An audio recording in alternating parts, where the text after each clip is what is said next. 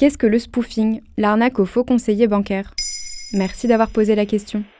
Notre conseiller à la banque est quelqu'un en qui on doit avoir confiance. Et pourtant, comme nous, ils peuvent être victimes d'usurpation d'identité. Une nouvelle méthode d'escroquerie, le spoofing, ou l'arnaque aux faux conseillers bancaires, fait des milliers de victimes. L'arnaqueur appelle sa victime au nom de sa prétendue banque et la pousse à transférer de l'argent, dont elle ne reverra plus jamais la couleur. Il est facile de tomber dans le panneau puisque ce malfrat connaît déjà une multitude d'informations sur sa cible.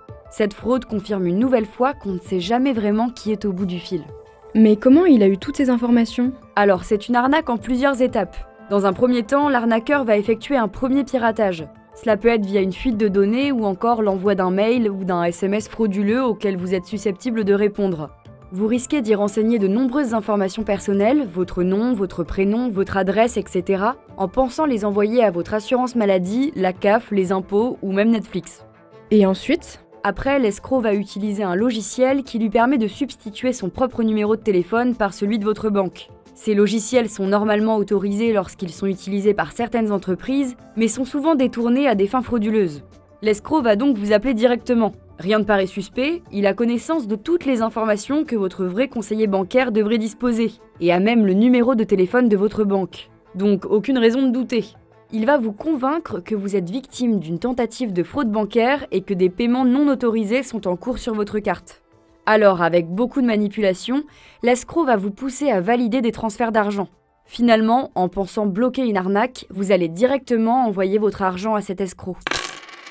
Et alors, est-ce que la banque peut me rembourser? Théoriquement, les banques doivent rembourser les opérations frauduleuses. En revanche, le cas de l'arnaque au faux conseiller bancaire est particulier.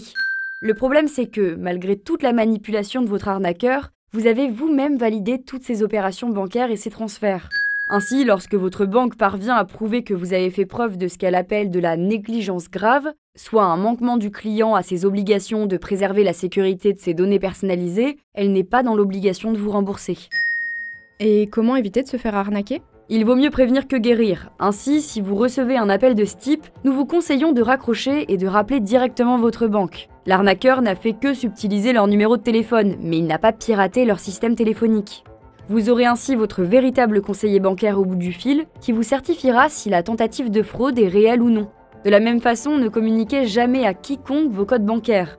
Vous n'avez jamais besoin de les préciser au téléphone à un prétendu conseiller. Et surtout, ne validez jamais aucune opération. Voilà ce qu'est le spoofing, l'arnaque aux faux conseillers bancaires. Vous souhaitez réagir à cet épisode? C'est possible et ça se passe sur Spotify. Vous pouvez commenter l'épisode et répondre au sondage du jour directement sur l'appli. Maintenant, vous savez, un podcast Bababam Originals écrit et réalisé par Joanne Bourdin. Si cet épisode vous a plu, n'hésitez pas à laisser des commentaires ou des étoiles sur vos applis de podcast préférés.